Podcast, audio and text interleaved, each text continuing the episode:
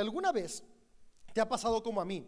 Que tienes el deseo de hacer algo, tienes una meta, tienes un propósito, tienes un sueño, pero no lo alcanzas. Y pasan meses, semanas, tal vez años, y, te preguntas, ¿por qué no he logrado esos objetivos que me he planificado, que me he propuesto, que me he establecido alcanzar? Y yo en algún tiempo me puedo pensar, ¿por qué hay cosas que no logro? Si realmente las quiero, ¿no? Hay un dicho que dice, si quieres puedes, pero la realidad es que no basta con querer. Hay algo más necesario que tú y yo tenemos que poner, perdón, poner en práctica para alcanzar lo que deseamos. Y no solamente es querer, sino también hacer para alcanzar. Y algo que he tenido muy presente en esta última temporada de mi vida es ser consciente de nuestra mentalidad. Sabes, tu mentalidad, mi mentalidad, determinan en gran parte los resultados que tenemos en nuestra vida. Son como el principal motor y catalizador de lo que logramos o no logramos en nuestro día a día. Pero ¿qué es la mentalidad? Eh, ah, escuchamos mentalidad y suena algo en la mente y sí, inicia en la mente, pero no se queda ahí. La mentalidad podría resumirse en la suma de tres cosas. Nuestra mentalidad es lo que creemos sumado a nuestros paradigmas. Los paradigmas es cómo reaccionamos ante las circunstancias y situaciones a nuestro alrededor. Así que es lo que creo, cómo reacciono, pero esas dos se suman a mis acciones. Cómo reacciono también va sumado a las acciones de mi día a día. Entonces, ¿qué creo? Cómo reacciono y qué hago determinan mi mentalidad. Y estas tres cosas cuando se suman, cuando están alineadas, nos permiten avanzar y alcanzar nuestro propósito. La cosa es que la mayoría de ocasiones que no alcanzamos aquellas metas que nos proponemos en cambiar nuestro carácter, transformar nuestras finanzas, mejorar nuestras relaciones interpersonales, la razón es porque alguna de esas tres áreas en nuestra mentalidad no está alineada. Es decir, puede que tengamos la creencia de lo que queremos lograr muy claro, pero nuestras reacciones y nuestras acciones no están alineadas a eso que queremos. Puede que nuestras reacciones ante el mundo que nos rodea y lo que creemos esté alineado, pero nuestras acciones no están alineadas, por lo tanto no tenemos los resultados esperados, porque al final no se trata solo de creer, de desear, de mentalizarnos, aunque es una parte importante y fundamental, es el primer paso, pero los objetivos se logran, las transformaciones vienen cuando eso que creo lo llevo a la acción acciones traen resultados. Pero una vez más, esas acciones tienen un fruto, son catalizadas cuando están alineadas a mi reacción y a lo que creo. Y al final de cuentas, esa cuestión de la mentalidad, aunque es algo que he estado trabajando mucho en mi vida en los últimos años, me llama mucho la atención cómo fue el eje central de la predicación de Jesús. Cuando Jesús vino a este mundo, e-, Él se enfocó en inspirar a las personas a transformar su mentalidad. Incluso uno de eh, los hombres que fue más inspirado por la vida de Jesús, tan inspirado que Él dedicó parte de su vida a inspirar a otros, que fue Pablo. Pablo escribe en una de sus cartas, ¿no? Que estamos animados a cambiar nuestra manera de pensar. Eh, me gusta cómo él expresa, no se trata de lo externo, sino cómo está tu mente y tu corazón. Porque es ahí donde comienzan los verdaderos cambios. Una mentalidad transformada nos lleva a avanzar a la vida plena y abundante que Jesús nos ofrece. Y en esta serie de los sermones de Jesús, eh, Jesús justamente hace esto. Nos anima a repensar, a reformular lo que creemos nos anima a transformar cómo reaccionamos ante las circunstancias a nuestro alrededor y nos anima a actuar de manera diferente. Me encanta cómo la predicación de Jesús, el Evangelio de Jesús, Evangelio es buena noticia. La buena noticia que Él vino a anunciar no fue una transformación de sistemas religiosos, sino una transformación del sistema moral. Ahora, la religión es importante, la religión es buena, porque al final de cuentas la religión es un método que nos permite conectar con la espiritualidad. Pero el ser humano a lo largo de la historia ha tenido esta tensión a, volver la religión el fin. Y en la época de Jesús había pasado. Las estructuras que se habían creado en la religión judía tenían el fin de conectar a las personas con Dios. Pero las personas habían vuelto lo más importante, los sistemas y los ritos, olvidando que eso era solamente un medio. Y la realidad es que eso nos pasa a todos, porque al final de cuentas, la espiritualidad es algo que no vemos. La espiritualidad es algo que está en nuestro interior, es algo que se trabaja con introspección. Y los rituales son cosas que vemos. Por ejemplo, un ritual que tenemos, algo que hace que tú y yo tengamos religión, es que venimos cada domingo a la iglesia. Es fácil decir, no me despierto, me programo ya sea para la reunión de las 9, de las 11 o 12 y media, o me conecto en línea y soy parte de la iglesia. Es algo que puedo hacer, es algo tangible, es algo entendible. Y es por eso que, la religión se tiende a, a, convertir en esa tensión que nos lleva a pensar que lo más importante son las estructuras. Ahora, vuelvo a decir, no estoy diciendo que no son importantes, son buenas, son herramientas, pero no son el fin son el medio para llegar al fin. El fin es conectar con Dios. Y Jesús vino a recordarnos eso. En sus sermones, si nos fijamos, en ninguno se enfoca en rituales o dogmas. De hecho, el único mensaje en el cual Él habla sobre, sobre ciertos mandamientos y leyes, lo habla para reformularlo, que es el que vimos hace 15 días, de está escrito, la ley dice, pero ahora yo les digo. Porque Él vino a recordarnos esta cuestión importante, que el Evangelio de Cristo está centrado en la ética y no en la religión. ¿Qué es la ética? La ética es aquello que nos mueve, nuestro comportamiento hacia los demás. Y Él viene a decirnos, ciertamente los rituales, las estructuras son una herramienta, pero lo más importante es que mueve tu corazón, que mueve tus acciones. Y al final de cuentas, todo se puede resumir en dos palabras. Hay dos cosas que pueden movernos a ti y a mí, es el amor o el egoísmo. Y lo que Jesús vino a recordarnos es, no hay nada mejor que ser movidos por amor. Ser cristiano es eso. Ser cristiano va más allá de asistir un domingo a la iglesia, de leer la Biblia u orar. Ser cristiano es abrazar la predicación de Jesús el Cristo, que es este concepto moral de ser hombres y mujeres movidos por amor, en donde transformamos nuestra conciencia para creer que el amor es la respuesta donde transformamos cómo percibimos el mundo, para cada vez que tú y yo reaccionamos ante distintas circunstancias, reaccionemos con amor. Pero sobre todas las cosas, para que tú y yo permitamos que ese amor que está en nosotros sea lo que nos mueve en cada una de nuestras acciones. Y cuando estamos convencidos de que el amor es la respuesta y lo sumamos a reaccionar con amor, ante las circunstancias y personas que nos rodean. Y esto lo sumamos a actuar con amor, es cuando vemos transformación. Y, podremos decir, pero ¿cómo es actuar con amor? ¿Cómo es reaccionar con amor? Eh, ¿qué, ¿Qué significa creer en el amor? Y me encanta que justamente eso fue lo que Jesús hizo en sus sermones. En cada sermón él estaba mostrando y animando a las personas a darse cuenta cómo es vivir amando. Vivir amando no es llevar rosas, no es poner serenata, no es escribir cartas, comprar chocolates o zapatillas. Háganlo. Pero eso no es amar. Eso es una muestra de amor. Amor es en palabras de la predicación de Jesús y resumido muy bien por Pablo en una de sus cartas en Gálatas 5 en el verso 22 y 23 pone, el fruto del Espíritu que es Dios es el amor y el amor es paciente, bondadoso, fiel, tiene control propio, tiene paciencia. Es la manera en la que reaccionamos y actuamos, no pensando en el yo, sino en el nosotros. Y es lo que Jesús vino a hacer. Y podemos verlo desde como Mateo abre y Lucas con las bienaventuranzas, recordándonos que al final de cuentas, el mensaje de Jesús es cómo estamos viviendo, qué nos está moviendo, qué mueve nuestro corazón. Y comienza Jesús con las bienaventuranzas, que fue con lo que abrimos nuestra serie.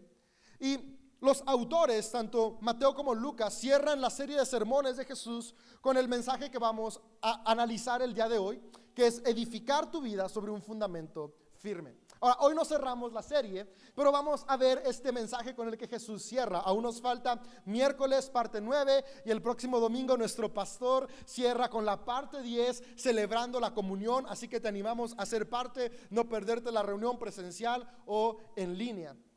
Y lo que Jesús enseña, y, me gusta mucho como eh, estudiosos de la crítica textual, que son los que, los que se encargan de estudiar el contexto de los textos y los libros que conforman la Biblia, eh, acomodan los sermones de Jesús en las épocas que, que coinciden con su ministerio. Porque aunque tú y yo leemos de corrido el Sermón del Monte en Mateo del 5 al 7 o en Lucas en la segunda parte del capítulo 6, no es que Jesús se sentó en el monte y lo dijo de corrido, no. E, ellos están compilando los sermones que dio a lo largo de su ministerio. Y este último sermón, que es el sermón de edificar nuestra vida de manera firme, los estudiosos de la crítica textual lo sitúan cerca de la crucifixión de Jesús. Dicen que es posible que este sermón lo haya dado en el Getsemaní o lo haya dado durante la última cena. En un momento se inclinan más hacia el Getsemaní, que había más personas escuchando, pero tiene toda la razón de ser, porque al final de cuentas lo que Jesús está invitándonos o está haciendo es recordándole a las personas cómo vivir en el reino de los cielos. Y es que comencé diciéndote, ¿no? Si alguna vez has querido alcanzar algo y no lo has logrado. Lo que pasa es que los seguidores de Jesús se sentían muy similar. Hacía varios años habían dejado todo, habían cambiado radicalmente su vida para seguir a este gran maestro, Jesús de Nazaret, quien había llamado su atención, en quien podían encontrar algo que decían, yo quiero lo que él tiene. Y habían comenzado a seguirlo. Pero lo habían seguido con el enfoque de este Jesús de Nazaret va a establecer un imperio aquí en la tierra. Y en ese imperio obviamente Él nos va a ser parte. Así que seguramente todos estaban pensando qué lugar del gabinete les iba a tocar. Y conforme va pasando el tiempo y van escuchando a Jesús predicar y ven Jesús actuando, se van dando cuenta que, que el reino de los cielos no es algo que va a venir para gobernar a través de la política.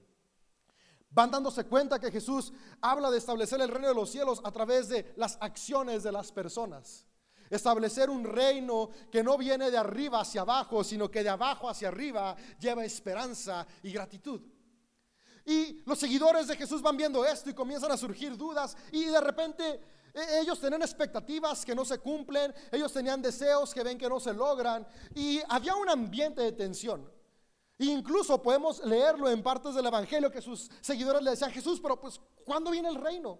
¿Cuándo va a ser la hora en que vamos a ver las promesas por las cuales te estamos siguiendo? Y, era Jesús, ¿por qué, ¿por qué no vemos los resultados esperados? Y ahí es donde yo me identifico mucho con lo que había en el corazón de los seguidores de Jesús, porque si te soy honesto, ha habido ocasiones donde digo, ok, Jesús, ¿cuándo viene la transformación que tanto quiero en mi carácter? Tal vez has venido a CDO por un año o por diez años y dices, como que mi vida sí cambió, pero, pero de repente siento que ya no cambia más, o, eso que anhelaba que se transformara, no se transforma, mi, matrimonio todavía no es eso que de repente predican que puede llegar a ser, o, mi carácter aún no llega a donde esperaba, o mis finanzas, y, y queremos a pensar, ¿qué, ¿qué está fallando? ¿Estará fallando el mensaje? ¿Estará fallando lo que Jesús dice? Y los seguidores de Jesús se sentían igual. Y es por eso Jesús que, que cierra sus mensajes con este, esta predicación, este sermón donde quiere inspirar a sus seguidores a recordarles, no es el mensaje que está fallando, es lo que hacemos con el mensaje. Porque al final de cuentas lo que hacemos es lo que determina todo. Y es donde Jesús comienza este sermón, donde quisiera que juntos fuéramos leyéndolo. Y comienza en Mateo 7, verso 21.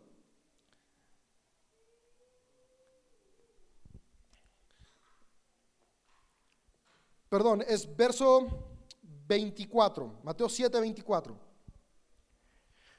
Dice Jesús, todo el que escucha mi enseñanza y la sigue es sabio como la persona que construye su casa sobre una roca sólida. Aunque llueva a cántaros y suban las aguas de la inundación y los vientos golpeen contra esa casa, esa casa no se vendrá abajo porque está construida sobre un lecho de roca. Sin embargo, el que oye mis enseñanzas y no las obedece es un necio como la persona que construye su casa sobre la arena. Cuando vengan las lluvias y lleguen las inundaciones y los vientos golpeen contra esa casa, se derrumbará con un gran estruendo. Me gusta cómo Jesús comienza resolviendo la duda que tenían sus seguidores. Jesús, ¿por qué no vemos lo que esperamos? Comienza diciendo, el que escucha mis enseñanzas y las pone en práctica es alguien sabio. Y con eso quisiera comenzar la aplicación de este sermón de Jesús. Sabes, a veces escuchamos la palabra sabiduría. Incluso, tal vez lo has hecho como yo lo he hecho. Decimos, Dios, dame sabiduría. Porque creemos que sabiduría es sinónimo de conocimiento. Y a todos nos gusta el conocimiento, no queremos saber más, queremos tener respuestas. Pero al final de cuentas, sabiduría no es conocimiento. Una persona sabia no es aquel que sabe mucho. Una persona sabia es aquella persona que sin importar cuánto sabe, lo que sabe, lo aplica. Eso es sabiduría.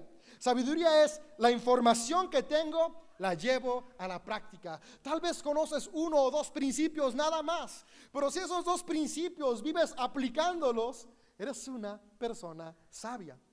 Porque a final de cuentas, sabiduría es esta capacidad de llevar a la práctica los principios que tengo en mi mente y corazón. Es cerrar el ciclo de la mentalidad. Lo creo, pero no solamente lo creo, sino que reacciono y actúo de acuerdo a lo que creo. Eso es ser sabio. Por eso, los autores de los salmos, cuando hablan sobre la sabiduría, ponen como la sabiduría es la respuesta para la plenitud en la vida. Porque al final de cuentas se alcanza la plenitud cuando ponemos en práctica aquellos principios, sean muchos o sean pocos, que están en nuestra mente y nuestro corazón. Creo que amigo, amiga, hoy todos podríamos salir de este lugar comenzando a ser más sabios que ayer. No hace falta que aprendas nueva información. Lo que hace falta es que la información que ya tienes el día de hoy comencemos a aplicarla para el beneficio de la vida de los que nos rodean y de nuestra propia vida. Y Jesús dice, ok, entonces, quien es sabio, es decir, quien escucha y actúa de acuerdo a lo que escucha, las enseñanzas de Jesús. ¿Y aquí a qué enseñanzas se está refiriendo? Porque es importante, justamente a las que están incluidas en este sermón, lo que enseña de Mateo 5 eh, al 7 y lo que está en Lucas 6, que es las bienaventuranzas, la regla de oro, eh, cómo tratar a los enemigos, cómo ser compasivos con los demás, la generosidad. A todo esto se está refiriendo Jesús. Y si vemos, me encanta cómo todo lo que Jesús enseña está en este plano de creer que el amor es la respuesta, reaccionar con amor con los que me rodean y actuar con amor con los demás. Y eso lo resume muy bien en la mitad, Mateo, que es en la regla de oro, que es justamente trata a los demás como tú deseas ser tratado, ama a los demás de la manera en que deseas ser amado. Y Jesús dice, ok, ¿cómo se ama el amor? Se demuestra, no solamente se dice. Entonces, actúa movido por amor. Esto es sabiduría. Sé quien es sabio, quien hace esto, tiene una casa sólida, que es como aquella persona que construye su casa sobre la roca. Vienen complicaciones, pero no se tiran. ¿Por qué? Porque solidificó sus relaciones, solidificó su carácter, solidificó su empresa, su trabajo, bajo el fundamento del amor. Y aun cuando viene crisis, cuando vienen dificultades, cuando vienen circunstancias cruciales que no podemos controlar, permanecemos porque estamos sobre algo sólido. ¿Por qué? Porque hemos actuado, no solamente hemos creído, sino que hemos actuado, hemos sembrado, eso es sembrar, hemos construido poco a poco una vida, un matrimonio, una familia, una iglesia sólida bajo el principio del amor. Pero después dice Jesús, pero hay otra cara. Y básicamente les está diciendo, es donde están, chicos. Por eso se sienten frustrados. Por eso ven que el reino no llega. Porque no es que no haya llegado. Es que no lo han echado a andar. Y eso es algo importante. ¿no? A veces pensamos que el reino de los cielos es algo que nos tiene que llegar.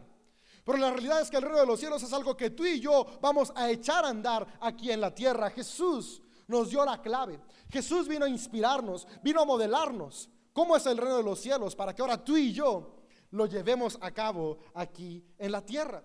Y dice Jesús, hay otra contraparte y es que el que escucha mis enseñanzas, pero no las pone en práctica, entonces es un necio. ¿Qué es un necio? Necio no es alguien ignorante. Podemos saber un montón y ser necios. Yo me he dado cuenta que en muchas ocasiones he sido más necio que sabio. A mí me encanta leer, me encanta estudiar, siempre estoy tomando cursos, siempre tengo información, siempre tengo datos raros, pero me doy cuenta que muchas de las veces todo ese conocimiento de nada sirve si no aplico los principios. Y me doy cuenta que, que, la necedad termina truncando la vida a la plenitud. Ahora no digo que no aprendas, aprende. Pero recuerda, sabiduría y necedad no tiene que ver con cantidad de conocimiento, sino qué hago con los principios que ya tengo. Y lo que Jesús dice a alguien sabio es quien tiene principios, sean muchos o pocos, pero no los aplica. Simplemente ahí los tiene. Es lo que a veces nos pasa, ¿no? Tenemos ideales, tenemos sueños, tenemos metas, sabemos qué hacer, pero no hacemos lo que sabemos que tenemos que hacer. Y eso esto es un necio. Y un necio es, para clarificarlo, porque a Jesús le encanta siempre poner claras las cosas, es como alguien que construye su casa sobre la arena. Viene una tormenta, vienen dificultades y se caen. Viene una tormenta al matrimonio, se destruye. Viene una tormenta a tu negocio, se acaba. Viene una dificultad y, y, tu carácter que pensabas que iba avanzando se desmorona. ¿Por qué? Porque a través de que estamos construyendo. Y es que al final de cuentas, como podemos resumirlo, construir sobre la roca sería construir sobre el amor. Construir sobre la arena es construir sobre el egoísmo. El egoísmo es la vía fácil, es el yo, es lo que yo quiero, es el aquí, el ahora, mi satisfacción. El amor no es el yo, es el nosotros. Construyo, aunque hoy no haya satisfacción, con la expectativa de que mañana sí va a haber plenitud. ¿Y sabes cuál es lo increíble de construir con amor? Que el día de hoy vives bajo la plenitud de lo que sembraste ayer. Y hoy siembras para la plenitud del mañana. El problema de vivir en egoísmo es que creemos que lo que hacemos nos da plenitud, pero es una plenitud que se acaba y cuando llegamos a mañana ya no hay nada. Y como nos sentimos vacíos, actuamos aún con más egoísmo. Y el problema es que el egoísmo, entre más avanza el tiempo, más se van quedando las cosas en una sensación de falta de plenitud, de expectativa y esperanza. Y es que yo he visto cómo sembrar con amor y sembrar con egoísmo son comparados a vivir, no sé, unas vacaciones a crédito o unas vacaciones después de ahorrar. Es muy tentador decir, ok, no tengo dinero para irme de vacaciones este verano, pero tengo una tarjeta de crédito que me ofrecieron y me la vendieron, así como la última maravilla. Así que sabes qué, esa tarjeta de crédito paga las vacaciones a la playa, das el tarjetazo a 12 meses sin intereses, te vas a la playa, disfrutas del mar, te tomas tu coquito, tu piña colada, tienes la brisa, ves el atardecer, todo de maravilla. Regresas a casa y después de dos semanas llega el primer recibo del banco. Y tienes que pagar algo que ya disfrutaste. A, mí me ha pasado eso y es horrible. Porque es como de, ya, no estás, ya, tienes el recuerdo, pero, pero es como de, ah, ya lo viví, lo tengo que pagar. Y después llega el segundo mes y te acuerdas todavía menos. Es como de, ah, ya lo viví, pero tengo que pagar. Vas en el mes 11 y es como de ya ni me acuerdo cómo es la brisa del mar. Ya ni las fotos de Instagram me hacen disfrutar ese momento. Y tengo que pagar. Porque estábamos pensando en quiero la satisfacción ahora. Y eso es egoísmo, lo quiero ya. Sin darnos cuenta que nos va a cobrar la factura a lo largo. Y pagar esa factura de lo que se disfruta antes es pesado, es agobiante. La contraparte que es lo que yo veo como vivir movidos por amor, y ahorita lo voy a tratar de explicar, es cuando tienes ganas de irte a la playa, pero entiendes que las cosas buenas no son del ya, sino se construyen. Y en lugar de dar el tarjetazo, cada semana ahorras una parte. Y, ahorras como de, mm, me imagino la playa. Llega el segundo mes, vuelves a poner la misma cantidad y es de, me imagino la brisa. Tercer mes, pones una cantidad, ya estoy oliendo ese olor de humedad, ya estoy sintiendo el sudor, cómo se me pega la camisa incómodo, pero no me importa porque son vacaciones. Y llega el doceavo mes y estás expectante de que durante todo este tiempo estuviste sembrando, estuviste ahorrando, llegas a la playa y lo disfrutas. Tienes el resultado de lo que estuviste trabajando. Dos deseos, el mismo deseo válido. Ir a la playa es válido. Pero se llega de dos maneras, una egoísta y otra responsable o por amor. La cosa es que el egoísta termina cobrándonos facturas y el amor termina trayéndonos plenitud. Las dos cuestan. Y es que esto pasa en la vida. A veces somos egoístas porque creemos que ser egoísta nos va a costar menos. Pero la realidad es que todo en esta vida en algún momento se tiene que pagar. Platicaba con un amigo y fue como un balde de agua fría para mí y, fue un buen cachetadón que me dio. Y él es fitness, tiene 10 años así con hábitos súper intensos, eh, no toma refresco, no toma nada de azúcares, o sea, es, así súper restricto con su dieta.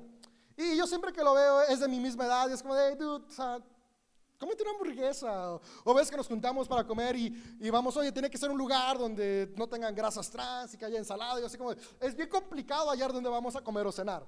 Y, yo de repente le digo, pues, ¿por qué no, no un poquito? No pasa nada. Y, y me dijo algo que, que, a mí me dejó como, de, ah, reflexionando que tengo que cambiar mis hábitos. Y me dijo, mira David, es que tú hoy me dices que ¿por qué no disfruto? ¿Por qué, por qué, por qué pago el precio de no comer cosas ricas pero no saludables? Y, me dices que por qué mejor no disfruto ahorita. Y me dice, la cosa es que al final de cuentas, en algún momento tenemos que dejar de comer ricas cosas que son dañinas para nuestro cuerpo. Pero hay dos momentos en que pueden ser. La primera con anticipación, pensando en tu salud. O la segunda cuando tu salud ya se acabó y te lo quita el doctor. Entonces tú escoges y fue así como de, es cierto. Dije, ay chico, ay chica. Que tienes razón. Al final, todo se tiene que pagar decisiones. Tú y yo decidimos. Cuando vivo en egoísmo, digo, yo quiero el sabor del tocino en este momento. No me importan las grasas trans. Sin darme cuenta que en 10 años, si sigo con esos hábitos, el médico me va a decir, no se puede más, ni una vez al año, porque ya estás muy mal. Cuando puedo decidir, ¿sabes qué? Hoy no como ese sabor de tocino todos los días una vez al mes, o no sé, vayan con la nutrióloga Abril para que les diga cada cuando el cuerpo lo asimila, sí que sea dañino. Pero siembro, ¿para qué? Para en el futuro no tener que llegar a pagar con mi cuerpo. Tú y yo decidimos cuándo pagamos. Y es lo que Jesús está hablando. En la vida, tú y yo tenemos que decidir sobre qué vamos a sembrar. Sembrar, construir nuestra vida sobre la roca, es sembrar sobre el amor y el amor es responsable. Construir sobre la arena es construir sobre el egoísmo y el egoísmo es irresponsable. Y voy a explicarte esto que Jesús dice. Quiero nada más leerte lo que dice Lucas en el capítulo 6, en el verso 44, si no me equivoco. Y si no aquí, perdón, es 46. Lucas 6, 46. Y es la misma historia, pero Jesús dice unas palabras clave que nos van a servir para la aplicación. Dice, cuando Jesús terminó de decir estas cosas, las multitudes quedaron... Ah, no, no, no, ahí estamos en Mateo. Ok, Lucas 6, 46. Así que, ¿por qué siguen llamándome Señor, Señor, cuando no hacen lo que digo? Les mostraré cómo es una persona que viene a mí, escucha mi enseñanza y después la sigue. Es como una persona que para construir una casa cava hondo y echa los cimientos sobre la roca sólida. Cuando suben las aguas de la inundación y golpean contra esta casa, esta casa queda intacta porque está bien construida. Pero el que oye y no obedece es como una persona que construye una casa sobre el suelo sin cimientos. Cuando las aguas de la inundación azotan esta casa, se derrumba en un montón de escombros. para entender esta metáfora que está haciendo Jesús, hay que transportarnos a la geografía en la que Jesús vivía. Yo por mucho tiempo cuando escuchaba esta historia, y tal vez es culpa de los dibujitos que nos daban cuando éramos niños para dibujar, me imaginaba esta historia en la playa. Eh, escuchaba arena y me imaginaba la arena de la playa y, el que construye la casa en la arena y, y, veía roca y me imaginaba el peñasco que está en la roca a la orilla del mar y es como de ahí vienen las olas y no pasa nada, pero en la arena vienen las olas y se lleva todo. Incluso recuerdo que un día hice una analogía como de si construyes un castillo de arena en la playa y le hice todo tu esfuerzo y lo dejaste bien bonito y queda súper padre, pero viene una ola, viene y se lo lleva y es como cuando construimos nuestra vida sin el fundamento que es Jesús. Y, y está muy bien, pero Jesús no se refería a eso. Porque al final de cuentas tú puedes poner todo tu esfuerzo en la playa o en la roca, pero se trata de qué tanto esfuerzo estoy dispuesto a ponerle a la vida. Porque Jesús vivió en una zona desértica. Jesús predica sobre el mar de Galilea y cuando escuchamos mar de Galilea nos imaginamos el océano, pero el mar de Galilea es un lago. La cosa es que tú y yo leemos mar porque en la antigüedad a todo lo que era agua se le decía mar. Al océano, a los lagos, a las lagunas, a los ríos, todo se escribía con la misma palabra. Entonces vienen los traductores y es como de, pues mar. Pues la realidad es que puedes buscarlo en Google, Mar de Galilea, y vas a ver que es un laguito en medio del desierto. Por lo tanto, no tienen playa como nos imaginamos, ni olas como nos imaginamos. Por eso habla de inundación, no habla de olas que vienen. Y la cosa es que en la época de Jesús, el, suelo es desértico, en la región en la que Jesús vive. Y este suelo es un suelo muy duro. El suelo del desierto es como una roca. Y eh, eh, en la región que vivía Jesús había dos temporadas, como en muchos lados, temporada de lluvias y temporada de verano.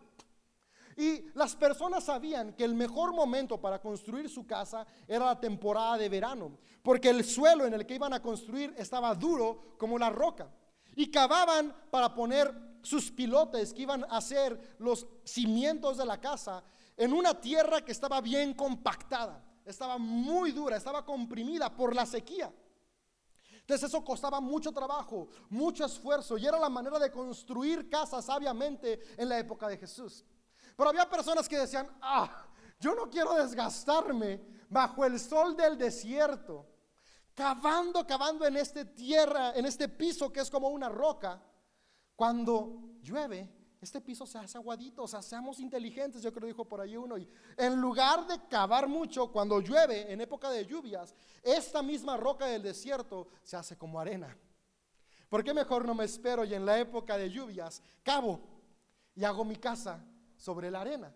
Lo que pasa es que si es más fácil cavar, hacer el hoyo, llegar hasta la profundidad necesaria para poner el pilote, pero lo estaban haciendo en un terreno flojo, porque la lluvia no solamente hacía que se aflojara su pedacito, sino todo lo demás. Y cuando ellos metían las estructuras que le iban a dar fuerza a la casa, esas estructuras entraban en un subsuelo que estaba débil. Y lo que Jesús dice y todos entendían es, al final de cuentas, vivir movido por amor implica un trabajo, porque el amor se paga antes, no después. Implica un esfuerzo, es construir una casa sobre la roca, pero esta casa va a permanecer. Porque todos los principios que Jesús dijo, si somos honestos, no son fáciles de llevar. Perdona tú primero, pero espérate, yo no ofendí. ¿Por qué no viene el que me ofendió? No, no. Amor, da el primer paso. Siembra en la roca ama a tus enemigos. ¿Cómo voy a amar a mis enemigos lo que me hicieron?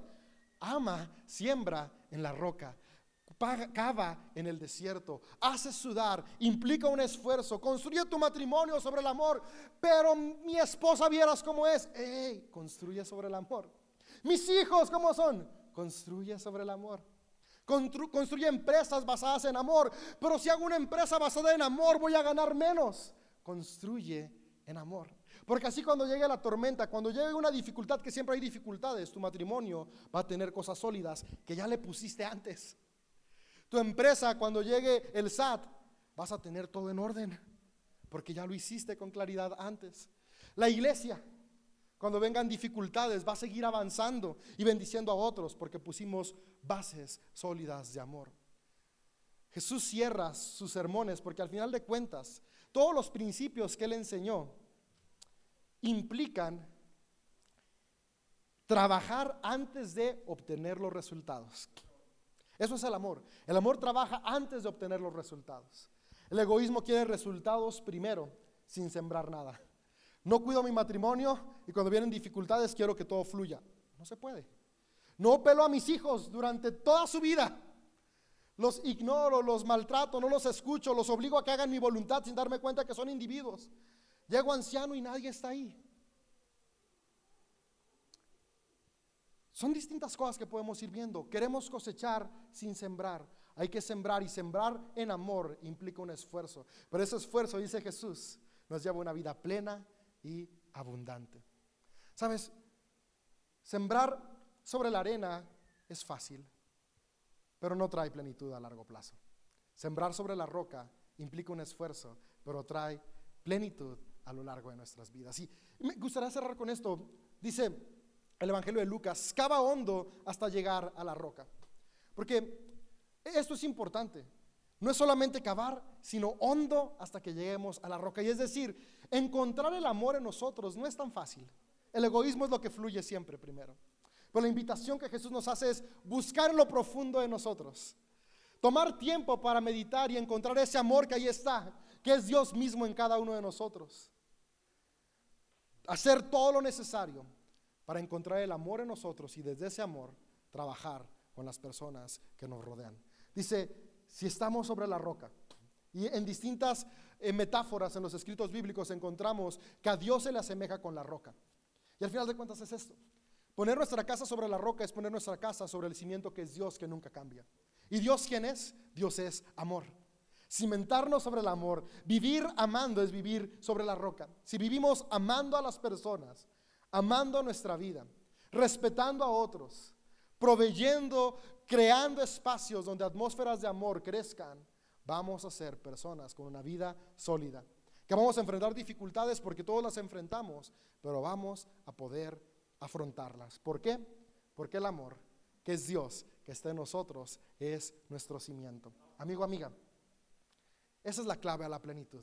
Estar dispuestos a hacer el trabajo necesario para vivir amando. No es fácil, pero sí es lo mejor. Recuerda, al final de cuentas, tú y yo tenemos que pagar algún esfuerzo en algún momento. ¿Por qué no pagarlo antes para tener buenos resultados en nuestro futuro? Y al final de cuentas, con esto quiero cerrar, eso es fe. Tú y yo en el mundo occidental hemos creído que fe se refiere al futuro. Y pensamos, ok, tengo fe que mañana me va a ir mejor. Tengo fe que, que, pasado mañana se van a contestar mis deseos.